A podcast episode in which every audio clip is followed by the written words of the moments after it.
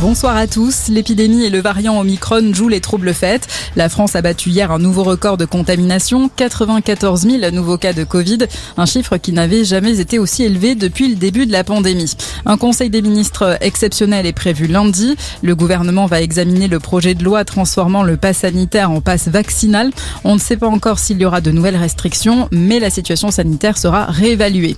En tout cas, les mesures sont allégées en Afrique du Sud, le pays où a été détecté le variant Omicron les Sud-Africains en contact avec une personne positive au Covid n'auront plus à s'auto-isoler ni à faire de tests s'ils ne présentent pas de symptômes. C'est ce qu'a décidé le gouvernement hier soir.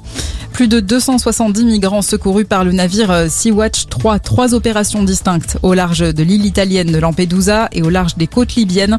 En mer Égée, cette fois au large de la Grèce, plusieurs naufrages ont eu lieu ces dernières heures. Le dernier a fait 16 morts, 16 migrants, dont un enfant. Les gardes-côtes ont secouru une soixantaine de survivants.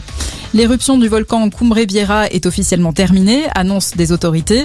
Une éruption sur l'île de la Palma en Espagne qui aura duré un peu plus de 85 jours, la plus longue de l'histoire de l'île. Elle a détruit plus de 3000 bâtiments et entraîné l'évacuation de 7000 personnes, dont 600 vivent encore à l'hôtel. Il n'y a eu aucun mort. Le télescope euh, James Webb est en route pour sa mission. Il a décollé de Kourou sans encombre à bord de la fusée Ariane 5. Pendant au moins 5 ans, le télescope va explorer l'univers. Il permettra de remonter plus loin dans le passé que ses prédécesseurs, Hubble et Spitzer, jusqu'à 200 millions d'années après la naissance de l'univers. Et puis un mot de tennis, Novak Djokovic ne participera pas à l'ATP Cup programmé en début d'année à Sydney.